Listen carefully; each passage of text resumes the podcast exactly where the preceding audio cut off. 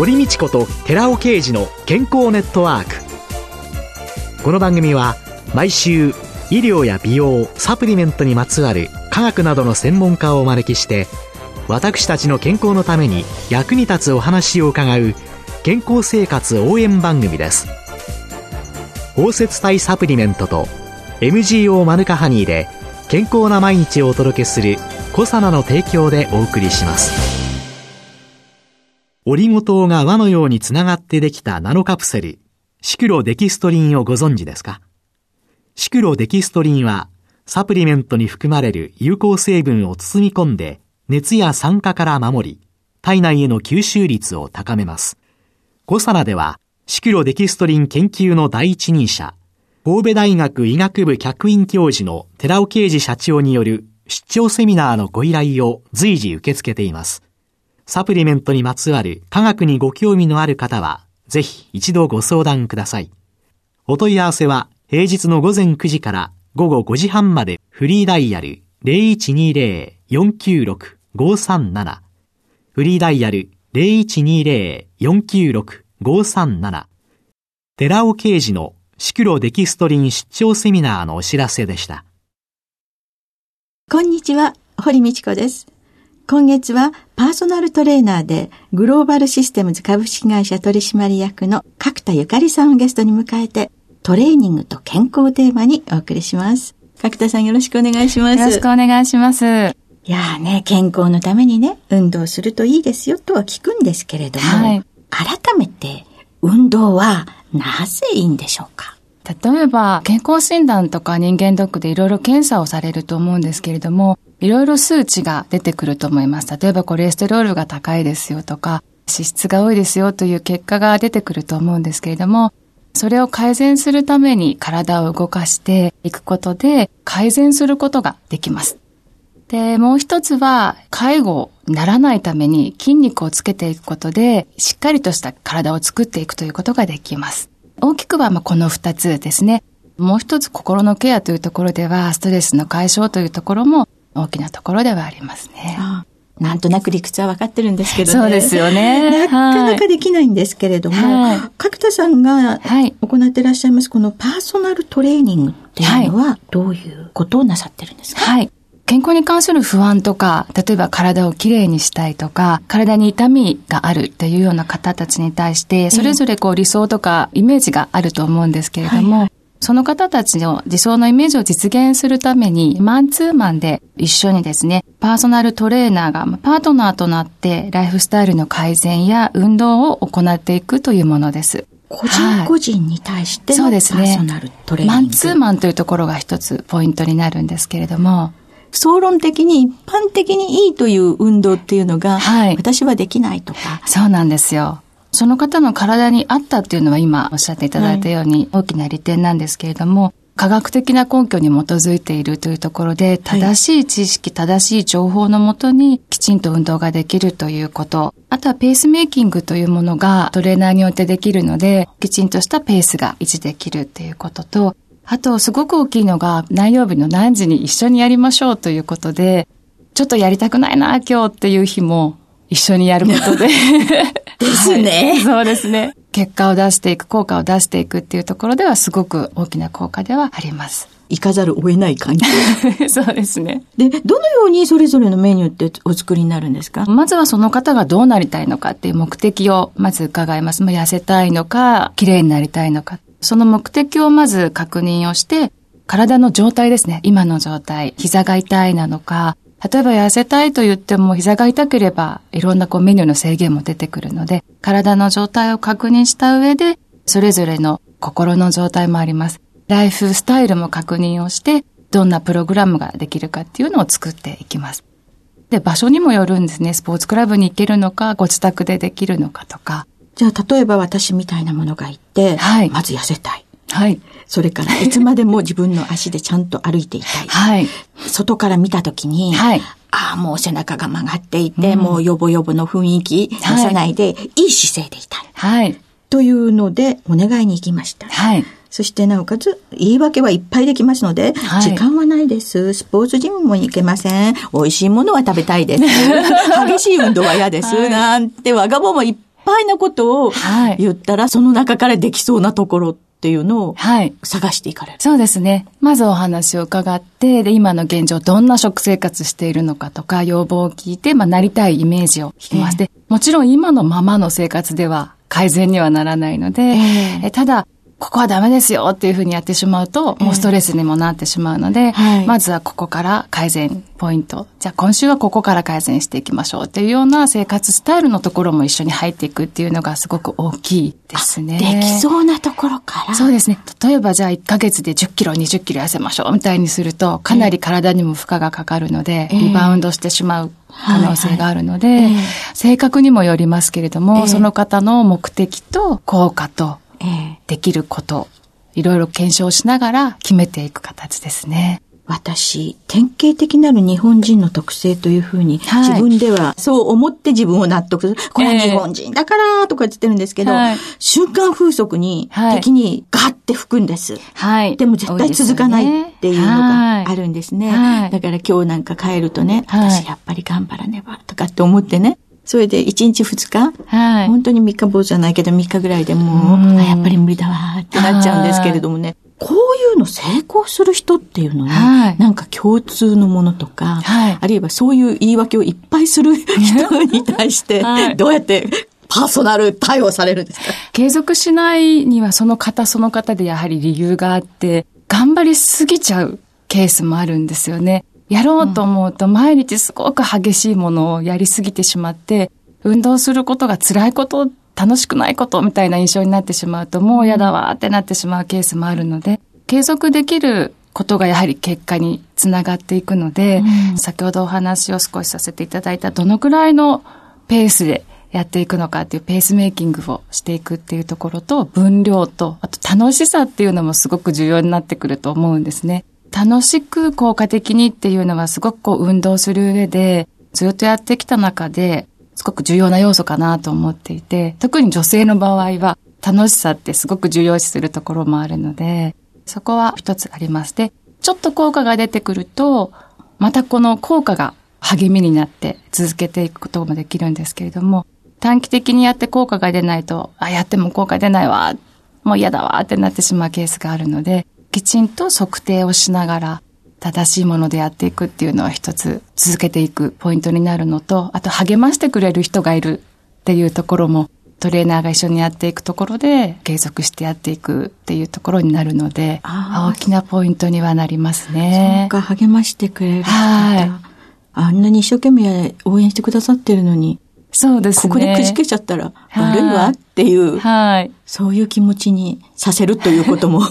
励ましたり怒ったりですね。はい。で、やっぱり成功される方に共通の特徴ってありますか、はい、それとも、もうそれ、はい、その人ずつに合わせるんだから、はい、そんなに変わりないですよっていうことなんですね。いえ、やはりですね、成功される方一つは、目的が明快な方は成功しやすいところはありますね。なんとなくこう漠然とした目的だったり、目標だと成功しにくいっていうところはあるんですけれども、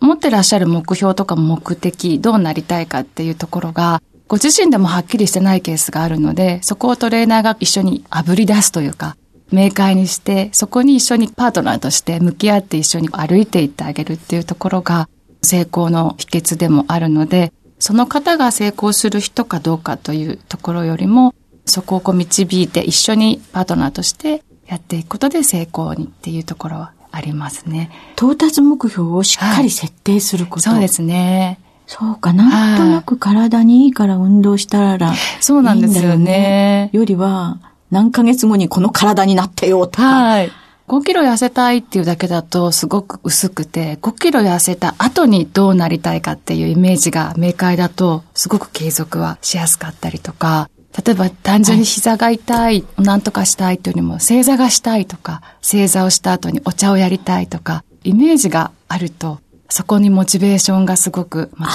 すね。正座をしたい。はい。お茶をしたい。はい。お花をしたい。はい。でそこをこう常に一緒にお話をしたりとか、イメージを共有して一緒にこう進んでいくと、膝が少し改善してきたらお花いけますねとかお茶いけますねみたいな声かけっていうのはすごく頑張っていただける要素にはなるなというのはすごく感じますね。まさに炙り出すということになってくるんでしょうか。はい。へ到達目標がしっかりしている人が成功する。その到達目標に向かって、一緒にいろんなメニューを作っていかれる。そうですね。メニューを作って、しっかり運動も、あの、一緒にやっていくんですけれども。大体どのくらいの間隔でパーソナルトレーニングっていうのを受けるんですか、はい、えっ、ー、と、その方によって、メニューによっても違うんですけれども、週に1回の方もいらっしゃれば、週に3回の方もいらっしゃって、その到達の目標がどのぐらいのものかにもよりますね。短期決戦目標っていうのもあるんですか？そうですね。そういう方もいらっしゃいますし、継続的に長くきちんと長い目で見てしっかり健康な体を作りたいという方もいらっしゃいますね。うんうん、そういう中でかなり間違ったことを覚えている人って、そうですね。どんな誤解が？例えば何か一つのものだけを食べてダイエットをするといいみたいなお話だったりとか、えー、炭水化物を全部抜いてダイエットしましょうとか、偏った食べ物に走ってしまったりとか、えー、とにかく激しく運動すれば痩せるんだみたいなものだったり、瞬発的にこう世の中で流行ったものにこう飛びついてしまう方って結構いらっしゃるんですよね。うそうすると健康を害してしまったりすることがあるので、本来正しいお話をこれはどういう理由で正しくて、どういう理由で間違ってますよっていうところで、こう、軌道修正をしながらやっていくっていうところはあるんですけれども、やはり世の中いろんなこう今情報が氾濫しているので、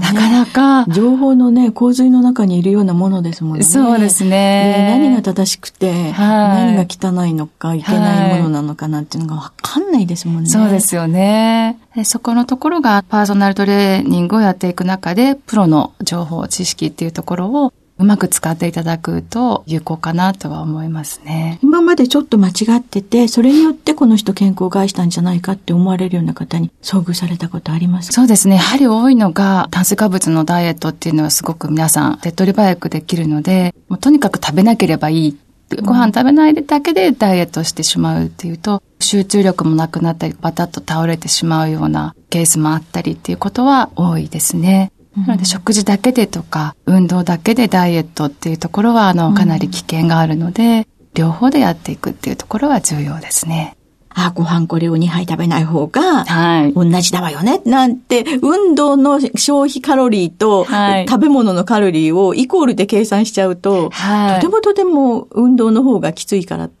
なってしまうと思うんですけれども、はい、そういう方にはどういうように説明されてそうですね。運動を全くしないと、基本的に25歳くらいから筋肉ってどんどん落ちていってしまうので、もう40歳を超えていくとかなり筋肉って毎年1%ずつ減っていってしまうと言われているんですね。なので、全く運動していかないで、さらに食事を減らしてしまうと、体の脂肪はもちろん減っていくんですけれども、筋肉自体も減ってしまったり、体の組織自体栄養がきちんと取れていないので、壊れていってしまうことになっていくんですね。なので、きちんと栄養を取らないと、運動をしていかないことで、体がきちんと作られないので、どんどん体が弱くなっていってしまうということになりますので、きちんと食事をとって運動をしていくことで、正しい強い体が作られていって、健康的な体で作られるということになりますね。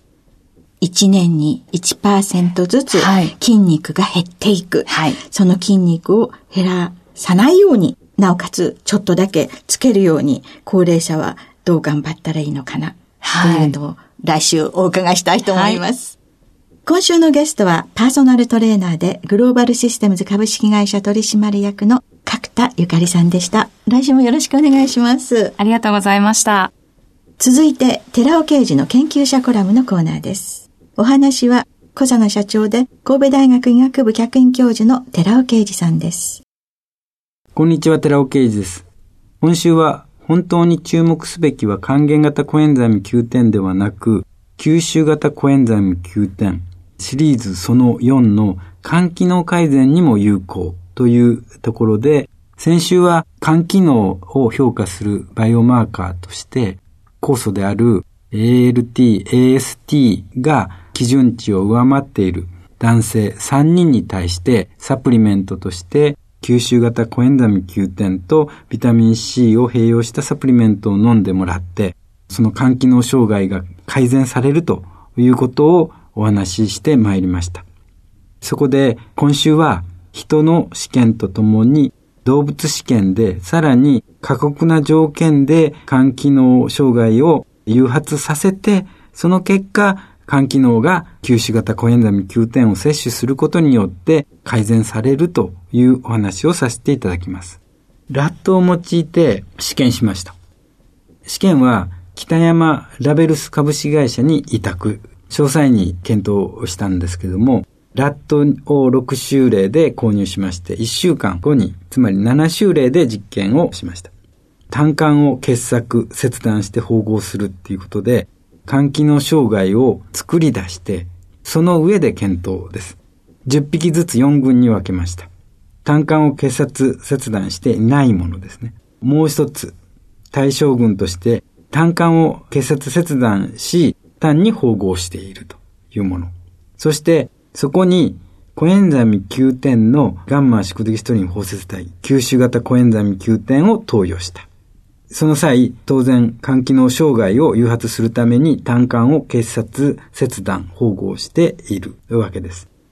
で、最後が単管を結殺、切断し、縫合しているところに未包摂の、つまり普通のコエンザイム9点を投与したということで、それを摂取させて、その後6日後に AST と ALT を測定したわけです。その結果、AST に関しては AST、ALT ともにですね、加えてないものとかコエンザミ Q 点だけを投与したものと比較しまして、コエンザミ Q 点ガンマシコデキストリン包摂体、つまり吸収型コエンザミ Q 点を投与した群は、それぞれ AST では3分の1まで減少すると。ALT では2分の1までその量は減少すると。つまり肝機能の改善作用が明白なデータとして認められたわけです。アルコールを飲む機会の多い方、機能に問題が生じる前に、ウコンなどの飲料とともに吸収型コエンザイム Q10 とビタミン C を併用したサプリメントの摂取をお勧めします。このサプリメントは QOL、クオリティオブライフの改善に役立ち、しかも肝臓の保護作用が確実に期待できるものと考えられます。お話は小佐野社長で神戸大学医学部客員教授の寺尾啓二さんでした。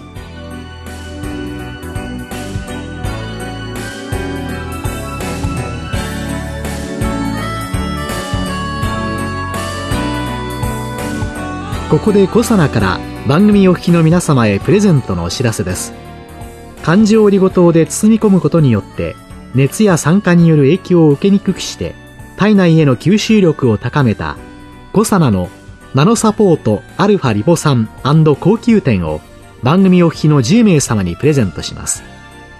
プレゼントをご希望の方は番組サイトの応募フォームからお申し込みください。コサナのナノサポートアルファリポ酸高級店プレゼントのお知らせでした。